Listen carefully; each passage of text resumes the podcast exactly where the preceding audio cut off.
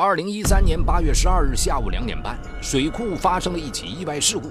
一名年仅二十六岁的女白领在不会游泳的情况下，参与富商们组织的一起情侣跳水游戏而溺毙身亡。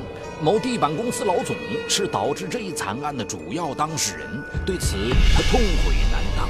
都怪我，是我打保票说自己会保护好她，她才敢跟我跳水，我忽略了可能会发生的危险。然而。通过警方的深入调查，发现女白领的死并不是那么简单。敬请收听本期的拍案故事：神秘的高端圈子。董威出生于一个农民家庭，大学毕业后进入一家投资基金管理有限公司，做了一名私募基金专员。这个工作内容说白了，就是为各类缺钱的项目拉投资，然后从中赚取差价。一方面让缺钱的公司能够顺利运作，另一方面又让不差钱的富翁能通过投资进行理财赚取利息。董威之所以选择这个有挑战性的工作，完全是被高额回报率所吸引。拉到的单子不仅有百分之五到百分之十的业务提成，还能获得一定份额的股权。董威高挑漂亮，工作之余，他还早早考了驾照，美美的憧憬着买房买车。可让他沮丧的是。工作两年了，他还是一个每周工作超过五十四小时、未曾升职加薪、看不到未来的职场穷忙族。然而，一起进入公司的同事常小丽却很是滋润，穿的用的全是名牌，还有一辆红色的小轿车代步。董威忍不住向其打听工作秘诀。但常小丽一直避而不谈，于是董威对她各种讨好，最终赢得好感。二零一三年的一天，常小丽带董威参加了一场高尔夫高端球赛，这场球赛让董威大开眼界。期间，常小丽和三个看起来身价不菲的男子边打球边谈笑风生。比赛结束，有个球办表示会投三百万给常小丽作为理财投资。看着常小丽玩着就轻松地拉到这么大一笔单子，董威不由佩服得五体投地。接着，常小丽告诉董威，圈子不同，接触的人也会不同，视野想法也会不同。所以，越高端的圈子，能够带来的机遇也越多。常小丽说：“现在的高端圈子不是有钱人就能加入，他们只欢迎那些既能享受事业成功，又愿意改善生活方式的高端人士。他们志趣相投，或爱好打高尔夫，或爱红酒、雪茄，或爱私人游艇、飞机、马球。会所是他们分享生活方式的场所。”他本人正是通过这些高端圈层去开拓和发展业务的。常小丽的现身说法让董威醍醐灌顶啊！原来拼职场竟有这么多门道。在常小丽的指导下，董威加入了比如北京企业家微群、高尔夫球俱乐部、驴友自驾游俱乐部等一些高端人际圈。接着，常小丽建议董威学习打高尔夫。众所周知，打高尔夫是个烧钱的贵族运动。偏偏董威工作两年多，手里并没有攒下多少钱。但为了美好前途，董威抱着先投资后收获的心理，跟闺蜜和同学借了三万元。张小丽帮他联系了一个小型高尔夫球场，光买一套正规的球杆和装备就花掉将近一万元。又花五千元请了一个专业的教练，再加上球道和草坪养护费、球童费、球车费等等等等，一场球打下来往往需要花费上千元。对于这段经历，吕薇曾在日记中这样写道：“每挥一下杆，心里都在盘算着这一杆多少钱，心都疼啊。然而想到日后能产生的机遇。”董威便不再纠结那高昂的费用了，每个月都会花上两三天去学习打球。一天，董威跟着常小丽去参加一个名流交际酒会，买不起几千甚至上万元一件的晚礼服，董威就花一千元租了一套礼服及饰品。那晚，美酒华服，还有衣着光鲜的上流男士，令董威既紧张又兴奋。伴着优美的舞曲，一位看起来十分年轻时尚的男子邀她翩然起舞。虽然那次酒会，董威并没有拉到单子。却令董威觉得自己向高端圈子迈出了第一步。他觉得，首先要了解和靠近有钱人，才有机会拉到客户的单子，获得提成。真正走进了高端圈子，董威才知道什么叫花钱如流水。参加高端酒会其实是要收门票的，一张门票就要一千到三千元不等，还有驴友自驾游。董威没车，只好花钱去车行租车。为此，他不得不继续东挪西借。他想，只要拉到一笔大单子，这点小债不过是毛毛雨而已。二零一三年，董威和常小丽一起参加了一场驴友自驾游活动。董威咬牙租了一辆好车，一路上，几个男伴不停地围着常小丽搭讪献殷勤。有个叫张毅的男子，听说常小丽在投资基金管理公司工作，当即说：“我手中有一笔钱，还没有投资去向，可以先存在你那里。”备受冷落的董威很郁闷，自己的容貌不输常小丽，为啥常小丽的运气怎么就那么好呢？得知董威的郁闷后，常小丽也没客气：“你的品味决定了你未来的价值。”如果你想得到价值十万块钱的手表，那么你就不能带着几百块钱的手表去约会，不要让廉价的事物降低了你的身价。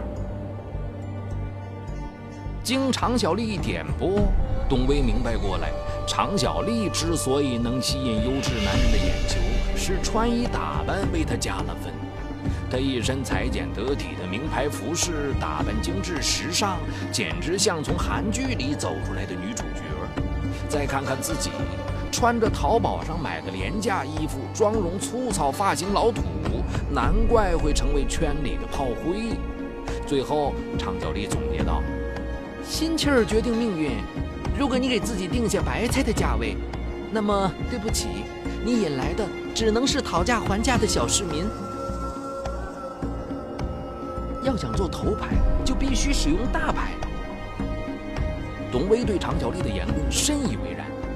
囊中羞涩的他，最后向在地里刨食的父母伸手借了一万元。一万块购置名牌奢侈品根本就不经花，也就买两件大白衣服，一套好点的化妆品。为了撑门面，无计可施的董威又透支信用卡购买金银首饰、名牌包、衣服。至此，为了开拓高端圈层，短短几个月的时间。董威还没拉到大单子，却已经欠下八万多元的债务，还不算利息。好在，由于董威用心经营自己的高端人际圈，时间一长，果然收效颇丰。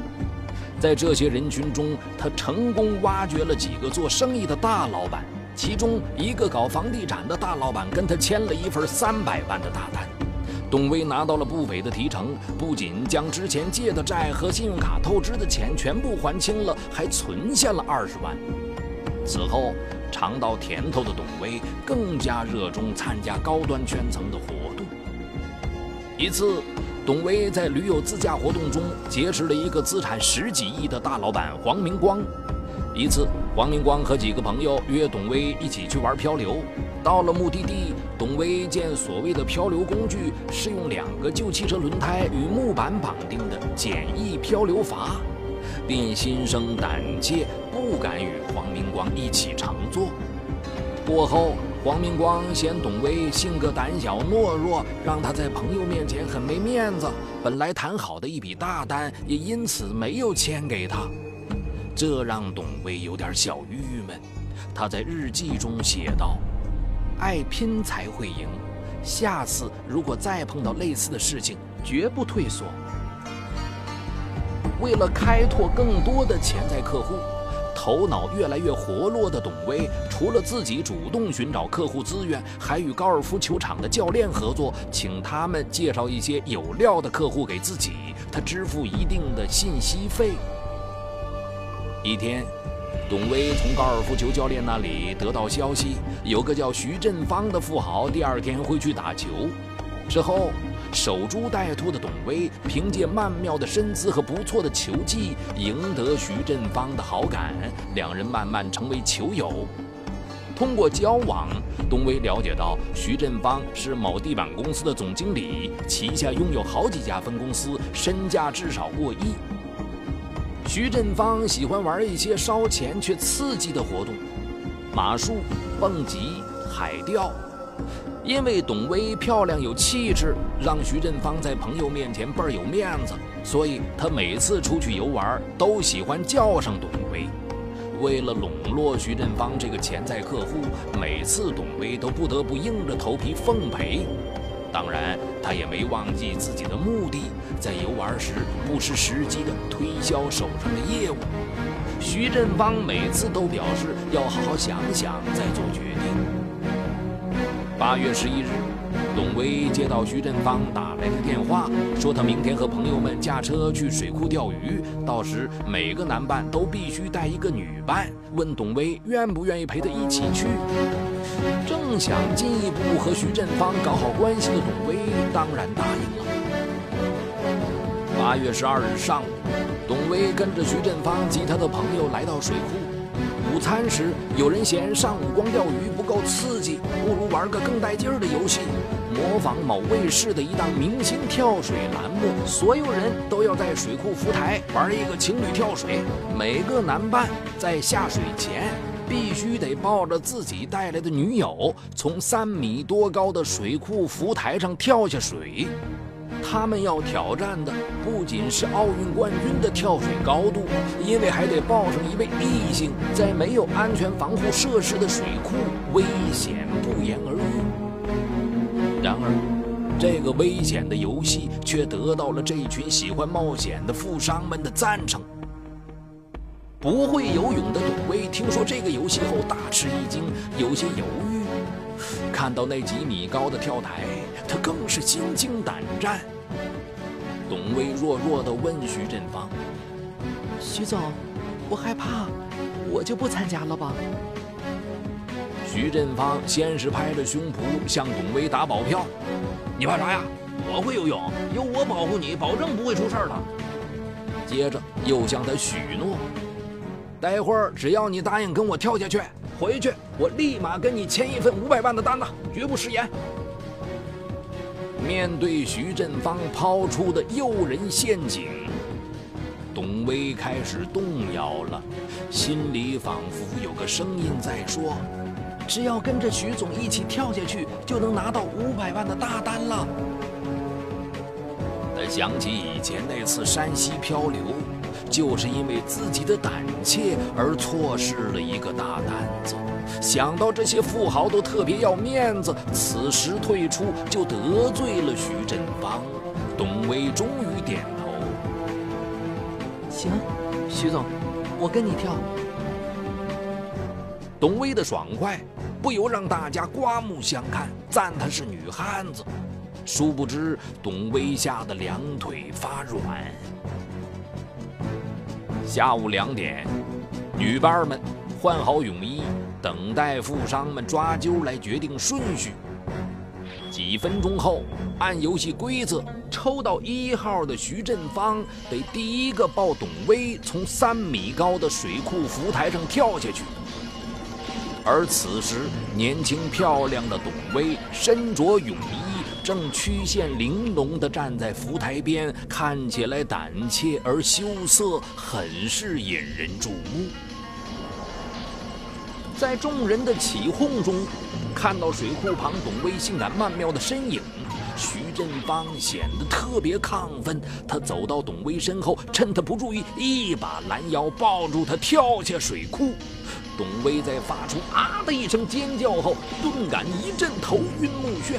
不会游泳的董威因为过度恐慌，在水里胡乱扑通挣扎。由于水位较深，加上董威并不配合徐振芳，双手死死地抓住徐振芳的手，徐振芳使不上力往上托举董威。董威呛了好几口水，挣扎得越发厉害，场面一下子失控。徐振芳一边大呼救人，一边使劲拉董威，却怎么也拉不动，眼睁睁看着董威慢慢沉入水底。岸上的人这才发现不对劲儿，纷纷潜入水中帮忙。然而此时的董威已经在水面上消失得无影无踪。这时有人急忙拨打了报警电话。水库水很深，靠人力根本无法将董威从水底捞上来。等专业的施救人员赶来将董威打捞起来时，董威已经溺水身亡。前一秒还鲜活的生命，这一刻却已命丧富豪们的情侣跳水游戏。面对随后赶到的警方，徐振芳主动投案自首。惨剧发生后，警方通过走访董威生前的同事和朋友，以及他生前写的日记，还原了事情发生的经过。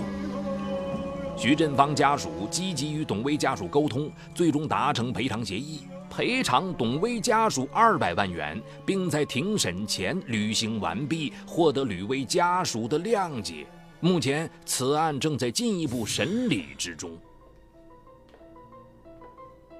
集美貌才华于一身的女白领，却一心把高端圈子当作灵丹妙药，一味的攀附权势，终食恶果，搭上了自己年轻美好的生命。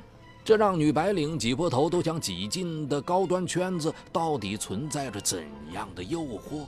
是不是所有的成功和价值都需通过潜规则和捷径来达成呢？